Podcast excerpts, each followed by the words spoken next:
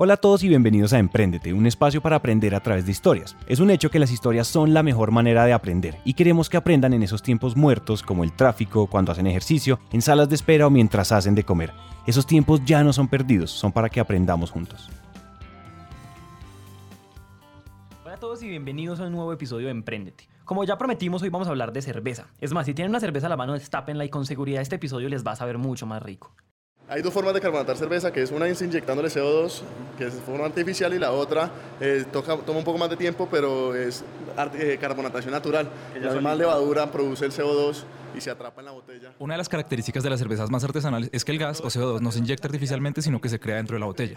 Esta y muchas otras cosas hacen que la cerveza artesanal sea cada vez más valorada, que coja más fuerza y que sobre todo haya más cerveceros locales que encuentren un mercado en ciudades donde hace 10 años esto era impensable. Ese que escucharon es nada más y nada menos que Alejandro Manotas, cofundador de Melas Craft Beer, cuando nos daba un tour por su nueva planta de producción. Mejor dicho, con ustedes, Alejandro. Mi nombre es Alejandro Manotas, tengo 25 años y bueno, no, soy cofundador y dueño de Melas Craft Beer, soy el maestro cervecero también, una cervecería artesanal con estilos extraños, eh, diferentes, pero siempre procurando sacar la mejor cerveza posible. Señores, hoy queremos contarles la historia de Melas, que ya tiene una planta de producción hermosa y todos los días vende más. Pero como cualquier emprendimiento, eso no fue así siempre. Esta historia comienza con algo así como una historia de amor a primera vista.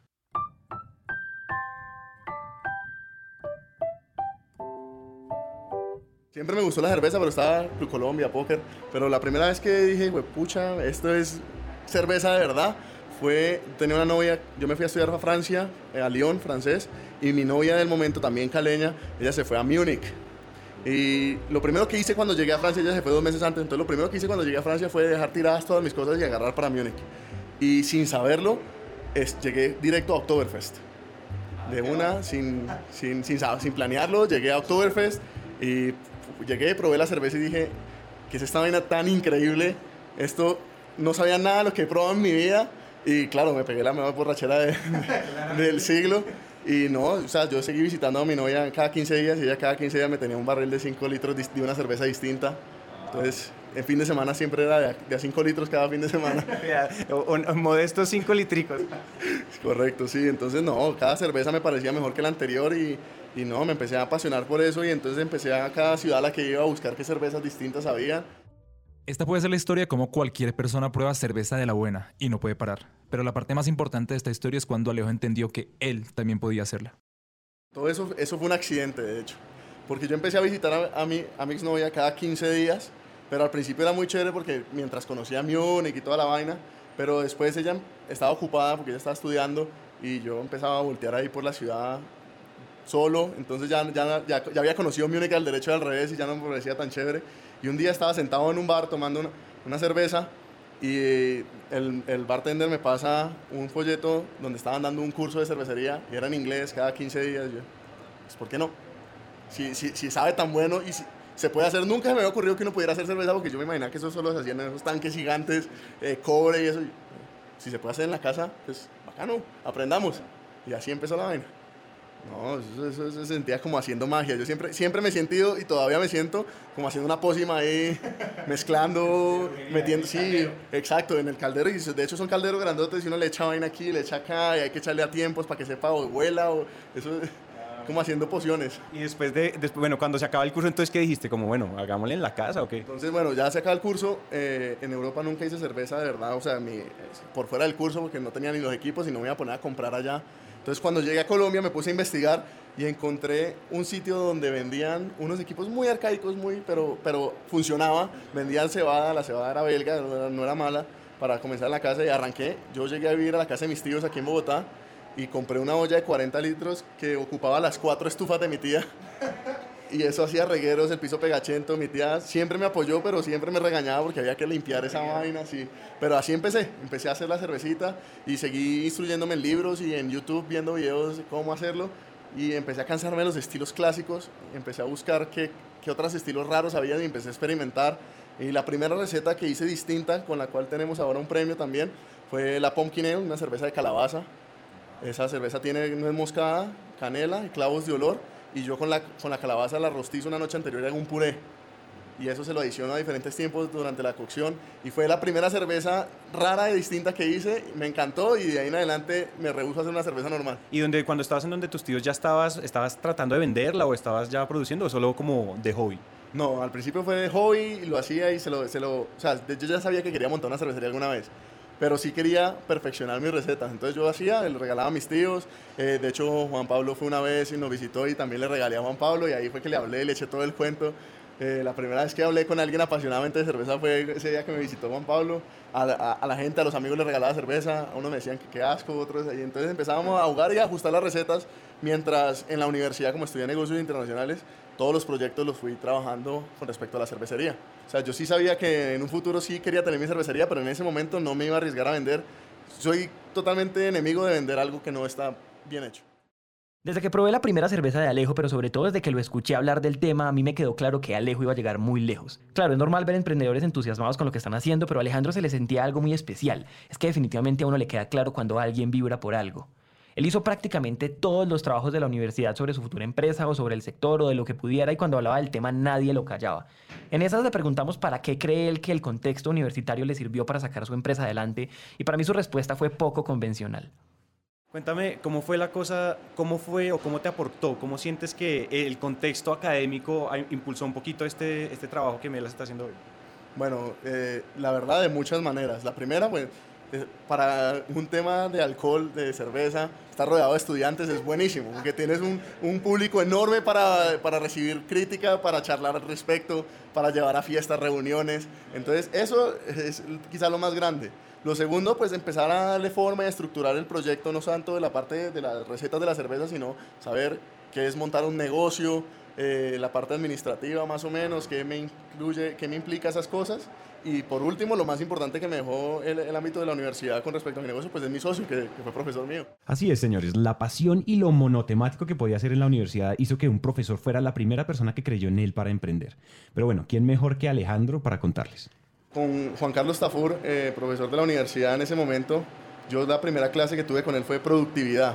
Y Juan Carlos tenía fama de ser cuchilla, de que no lo dejaban, que había que exponer con saco y corbata, que si uno se trababa lo sentaba, eh, que los trabajos tenían que tener todo perfecto. ¿Y quién mejor para ayudar a contar el cuento que el mismo Juan Carlos Tafur? Así recuerda Juan Carlos a su ex estudiante. Eh, recuerdo mucho que Alejandro llegaba siempre con unos audífonos muy, muy grandes. Eh, llegaba con su portátil, sus audífonos, siempre con una sonrisa. Eh, llegaba pues a, clase, lo veía un, como un poco, un poco disperso. Y fue en el, en el primer corte que tenían que hacer un análisis de productividad de un sector. No logré convencer a mi equipo de trabajo de que lo hiciéramos de cerveza, no todos estaban apasionados al respecto, porque éramos yo y tres mujeres, tres mujeres y yo. Eh, entonces no les sonó mucho la idea y no sé por qué terminamos haciéndolo sobre telecomunicaciones. Una vaina que no tengo ni idea, no me interesa y aparentemente al final a ellas tampoco. El trabajo no salió bien, Juan Carlos no nos dejó terminar la exposición y ese corte sacamos 0 con 3. Oh, 0 con 3. Hice una exposición muy mala, pésima, mal estructurada, con poca información. Y recuerdo perfectamente que Alejandro eh, pues, pues daba algunas explicaciones, que qué fue lo que pasó de los errores. Yo le dije, mire, escojan un sector que les guste y les apasione y háganle sus estudios de productividad de eso. Entonces yo le dije, bueno, ya les di su oportunidad, segundo corte, vamos a hacer el trabajo sobre cerveza. Y lo hicimos lo de la cerveza, básicamente el trabajo lo hice yo, pero yo, o sea, eso, eso cuando uno le apasiona, eso sale, eso sale solo, solo. Y expusimos, Juan Carlos dice que el estudiante de la primera exposición es totalmente distinto al estudiante de la segunda exposición, que yo dominaba el tema. A mí no me parece, no me acuerdo bien cómo, pero él dice que yo no dejé hablar a nadie de mis compañeros y que a él no le importó porque estaba también entusiasmadísimo con la exposición que yo estaba dando. Eh, no dejó exponer a sus compañeros, él expuso todo, incluso silenciaba a los eh, compañeros del, salón. Cuando estaban hablando les pedía por favor silencio, es un tema muy importante. Y era ver otra persona distinta a Alejandro. Piensen en un gurú o un gran experto, piensen una persona de ese nivel dando una, gran conferencia. Ese era Alejandro hablando del sector eh, cervecero, con datos del PIB, participación eh, eh, y aportes en las economías regionales, locales, toda la, estructura industrial de, la cerveza a nivel mundial, que es sumamente sorprendido. Y ahí fue cuando yo le pregunté a Alejandro que pues era ver otra persona que qué ocurría. Entonces él me dijo, mi sueño y mi razón de ser, mi todo, es la cerveza. Mi sueño es tener una fábrica de cerveza. Después yo no me volví a tener clase con él, lo encontraba en los pasillos y hablábamos y me decía cómo iba el proyecto de la cerveza y todo eso, pero hasta ahí. Después yo me ganó la beca Prestigio en P&G. La beca Prestigio de P&G es una beca que ofrece Procter Gamble, que es una de las empresas más grandes de productos de consumo masivo en el mundo, donde no solo haces tu práctica con ellos, sino que te cubren un porcentaje de la matrícula universitaria. Y empiezo a trabajar en P&G siempre pensando en ahorrar plata para montar este negocio, porque los equipos son, tienen que ser buenos y son costosos.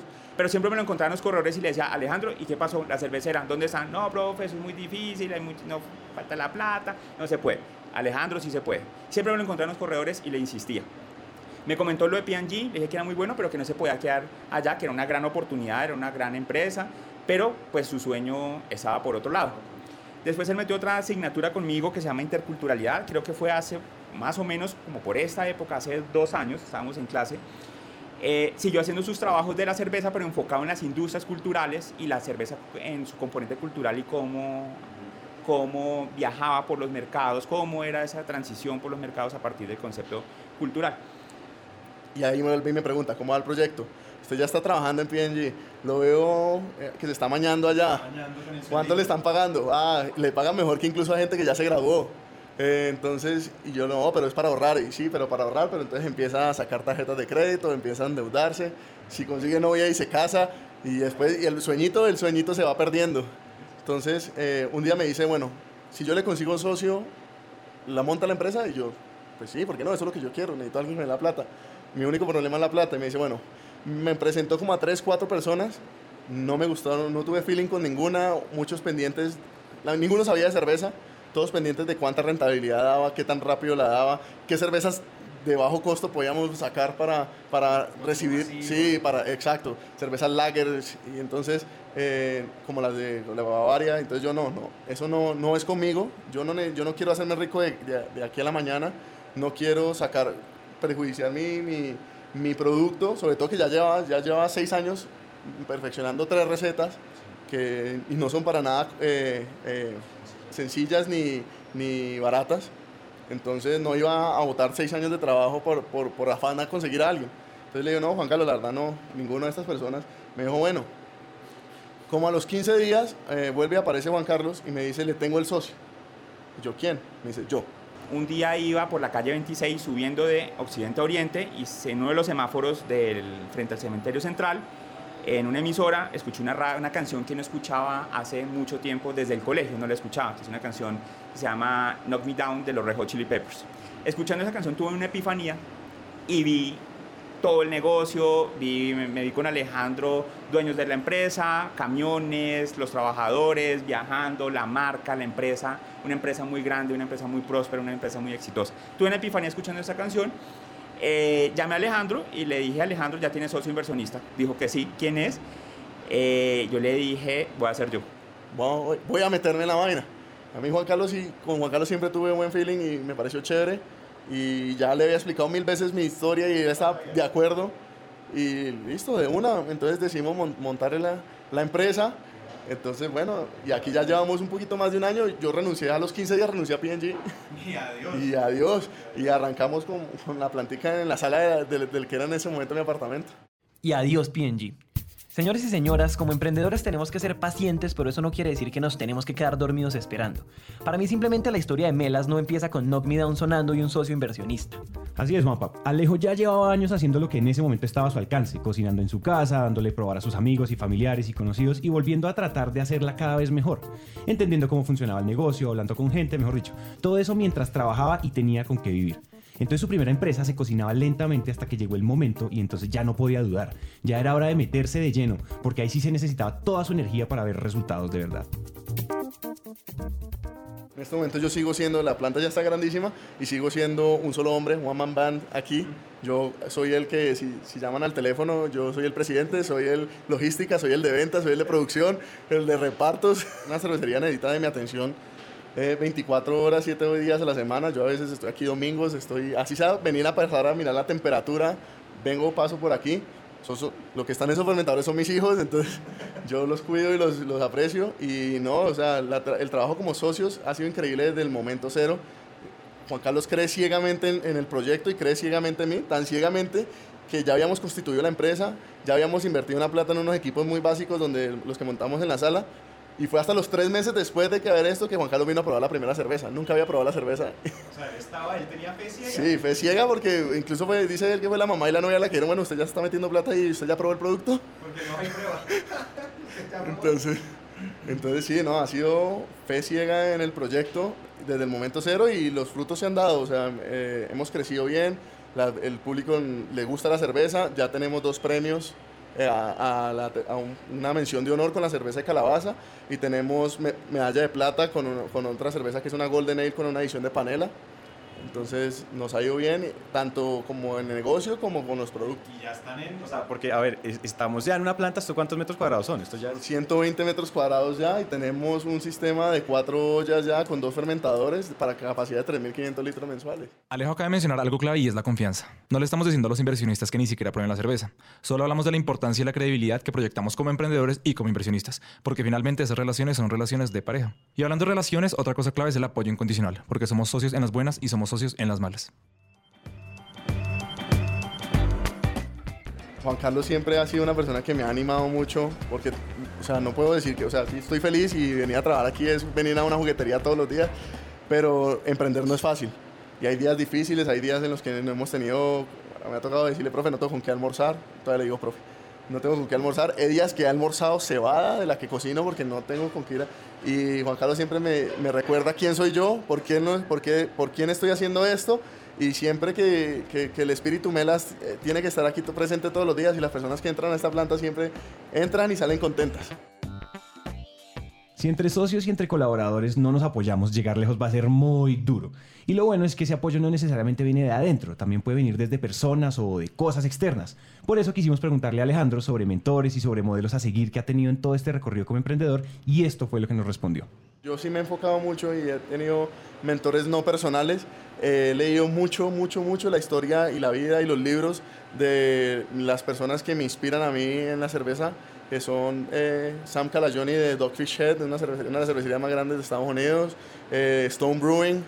eh, eh, también me he enfocado mucho en la historia de la y vida de BBC. Soy un buen amigo, me considero, lo considero un buen amigo a Bernie. Bernie Silverwasser es el fundador de Bogotá Beer Company, la cervecería artesanal más reconocida, más grande y la más importante de Colombia y posiblemente de América Latina. Bernie lleva más de 15 años abriendo camino al resto de emprendedores que como Alejandro les apasiona la cerveza.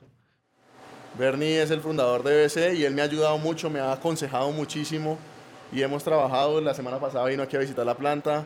De hecho, la- ya por fin tenemos la cerveza en el Irish Pop, que también es de él.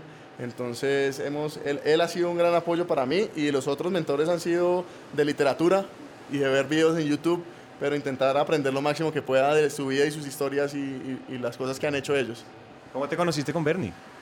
Con Bernie, bueno, yo soy cliente fiel a morir del BBC del 85 con 13 eh, y, y una vez me lo encontré allá y yo no soy una persona sin, sin pena, la pena no está en mí, me le acerqué y le dije, ¿qué más? Yo hago cerveza, hago cerveza en mi casa, le mostré las fotos, eh, me dio su tarjeta personal, le empecé a charlar por, por WhatsApp, me invitaron a la inauguración de la planta nueva de ellos cuando la inauguraron en Tocancipá, ya volví, me lo encontré, otra vez foto, otra vez a echarle el cuento, eh, y me dijo, no, algún día tenemos que hacer una cerveza juntos o algún día tenemos que hacer tal cosa. No la hemos hecho todavía, pero sí la, sí la vamos a hacer ahorita que está en un proyecto nuevo en el Irish Pop. Eh, entonces vamos a, sacar eso eh, cada vez más adelante y últimamente sí que he hablado bastante con él, aprovechado por WhatsApp, por teléfono, en persona, eh, pedirle consejos, a ver, vino acá a visitar la planta y me dio más consejos y no, vamos, esp- esperamos poder empezar a trabajar más de la mano también. Hace como dos años cuando hicimos el episodio de mentores, una de las cosas que más nos preguntábamos era pues cómo consigo un mentor. Y lo que Alejandro sin querer nos responde es simple. Si usted lo ve, acérquese, háblele sin pena y sobre todo muéstrele quién es usted. Y entonces, ahora que tocamos el tema del negocio de Bernie y de BBC, le preguntamos a Alejandro cómo hizo él para lanzar una marca desde cero y sobre todo con tan poco presupuesto. Lo bueno es que el mercado todavía es muy joven. El mercado de la cerveza artesanal aquí en Colombia está creciendo a pasos agigantados. BBC nos ha abierto un camino enorme, pero el mercado todavía es muy joven y hay mucha gente empezando a buscar ese tipo de cervezas. Entonces, moviendo muchas redes sociales, la gente y sobre todo nosotros nos hemos enfocado mucho también no solo en que la cerveza sea buena, sino que tengamos imágenes llamativas, nuestros logos sean chéveres, nuestras etiquetas sean interesantes, los nombres de las cervezas son muy llamativos también. Entonces, la gente por un lado la gente empieza a buscarlo a uno por las redes sociales y empezar a mover por ahí. Y otro lado es, yo siempre he creído que el emprendedor así chiquito que tiene un buen producto es empezar a buscar, a correr detrás de cada restaurante, ir a llevar el producto uno personalmente a cada restaurante, llevar, eh, y dar muestras, dar pruebas y la gente empieza a buscarlo y empiezan a pedirlo. Entonces dicen, déjeme una cajita y si se vende, pues vuelvo y le pido. Entonces, así, así, así ha funcionado. Eso, como decían los Beatles, los Beatles decían, nosotros desde el comienzo sabemos que éramos la mejor banda de rock del mundo, solo faltaba que la gente se enterara de eso, ¿no? Y hablando del sector propiamente, Alejandro nos explicó algo que casi no pasa en ningún sector, y es que entre cerveceros artesanales no se ven como competencia. En vez de eso, ellos se apoyan para ganarle cada vez más mercado a los monstruos de la cerveza industrial tradicional. Eh, nosotros no somos competencia entre nosotros, porque sería pendejo ponernos a pelear por el 0.3% cuando el grande se está quedando con el 99.5%. Entonces nosotros entre todos más bien nos ayudamos para intentar arañarle lo que más podamos a, a, a Bavaria. Sí, básicamente a Bavaria, Bavaria. Claro, entonces, o sea, ¿y ustedes tienen como algún club, algún sí, gremio? Bueno, acabamos de formar la Asociación de Cerveceros Artesanales de Colombia. Está apenas comenzando, pero tenemos un trabajamos toda la mayoría a través de WhatsApp, nos ayudamos. Si a mí se me acaba el lúpulo, él me presta lúpulo. Si, si no tengo cebada hoy, pues pucha, no tengo cebada y el proveedor tampoco tiene, entonces présteme que la semana entrante yo te la pago. Y así nos ayudamos para que el mercado se esté moviendo y siempre haya buena cerveza para todos. Por ejemplo, si, cuando él termine su restaurante, pues no solo va a vender su cerveza, y también que va a invitar la mía, va a invitar otras. El, el, el que queda en el Parque La 93, que es muy bueno, se llama Tap House, que hay en el Container City. Ahí tienen 13 taps diferentes. Eso es de dos cervecerías, pero entonces ellos están invitando a todas para irnos promocionando y empujando entre todos para que la gente nos conozca y, y, y sacar el mercado más, más adelante. Sí, porque no, no, nos conviene considerarnos competencia y ponernos a pelear si no somos dueños de nada del mercado. O sea, sí. arañarnos el poquitico que tenemos no, no funciona. Si otros gremios pensaran así, muchísimas cosas serían diferentes. Pero esto de pensar en agrandar juntos el pastel en vez de pelear todos por un pedacito del mismo es una vaina que muchos decimos, pero que no es tan fácil de aplicar. Y por último, como ya se nos está acabando el tiempo, este episodio queremos terminar con una cosa. Hay algo que Alejo nos mencionó mucho y es esta idea del espíritu Melas. Y para contarles del espíritu Melas, volvamos al día en que el profesor decidió ser el, el inversionista. Nos habla Juan Carlos. Y no recuerdo si fue ese día o fue el, día siguiente y teníamos clase y en ese día eh, la mamá de él había fallecido hacía seis años. Eh, no sé si ya Alejandro les comentó, pues el nombre de la empresa se llama Melas Craft Beer en honor a, a doña Carmenza, la madre de, de, de, Alejandro, que ya falleció hace siete años, y a ella le decían de cariño Mela. Entonces, en honor a ella, nuestra empresa se llama Mela, Melas Craft Beer. Eh, entonces, él escribió en el Facebook algo, decía que hoy hace seis años te fuiste, la persona que más he querido, que más me ha querido, y aunque hoy no estás, hoy es un día muy feliz. Entonces, voy a montar mi, mi, mi propia cervecería.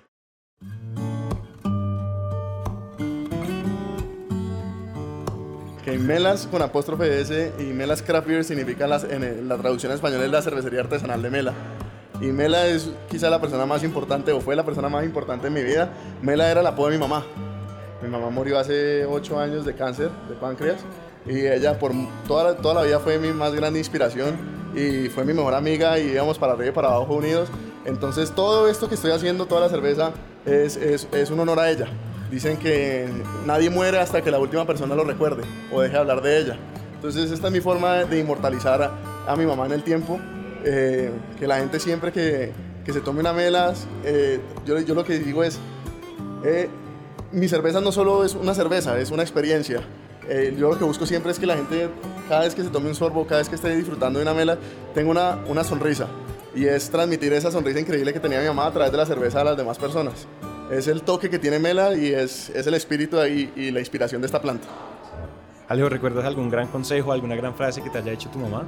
Sí, siempre es lo que te haga feliz, no importa lo que digan los demás. Y eso es lo que estoy haciendo en este momento. Pues entonces cuéntame, cuéntame un poquito, escribe un poquito a tu mamá. Bueno, quien me gusta más decir lo que dicen los demás de ella que lo que yo pensaba de ella. Quien conoció a mi mamá siempre dice que era una mujer increíble, incondicional, una amiga fiel que siempre, y me lo dicen que yo lo heredé, siempre, a pesar de que el día estuviera difícil, que tuviera mil problemas, de que la plata no estuviera ahí, siempre tenía una sonrisa en la, en la cara. Y eso es lo que, cada vez que me dicen eso, mi sonrisa se multiplica por tres, porque me acuerdo de ella y me acuerdo de esa sonrisa increíble que tenía. Y esa, ese recuerdo, ver la, la imagen de ella, es, es, es la inspiración más grande que tengo yo todos los días saber que lo que estoy haciendo desde algún lugar, yo no sé si es, yo no soy el más creyente, pero desde donde quiera que esté, me la imagino viéndome para acá abajo y sonriendo igual. ¿Qué crees que te estaría diciendo?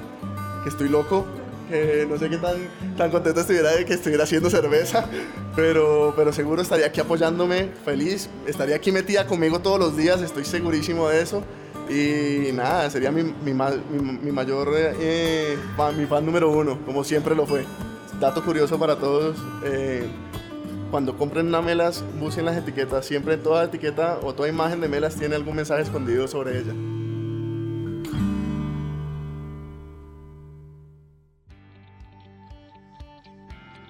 Aquí llega esta historia y nos encanta que hayan llegado hasta el final, porque una persona comprometida con su éxito es una persona comprometida con su educación. Emprendete es una comunidad donde nunca dejamos de aprender y este tiempo que acaban de invertir es un paso más para que su educación se convierta en un hábito.